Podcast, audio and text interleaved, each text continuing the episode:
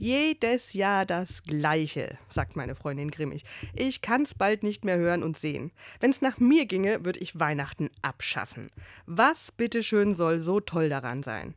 Ständig ist man im Stress, soll was kaufen, was feiern, was backen, was schmücken und auch noch dabei besinnlich sein. Echt. Hör mir auf mit Weihnachten. Da ist sie ja nun wirklich nicht alleine. Solche Äußerungen höre ich dieser Tage zuhauf. Den meisten ist dieser ganze Weihnachtsrummel viel zu viel. Mir nicht. Was einen einfachen Grund hat, ich muss ja nicht mitmachen. Ich habe irgendwann mal beschlossen, dass Weihnachten und die Zeit davor mir gehört. Ich schmücke mein Heim, wann ich will und wie. Ich backe keine Plätzchen. Ich kann's nicht und ich habe eine Schwiegermutter, die das viel besser macht als ich. Adventskalender für die Kinder werden an die Paten verteilt und Termine, die sich drängeln, kann ich wahrnehmen, muss aber nicht.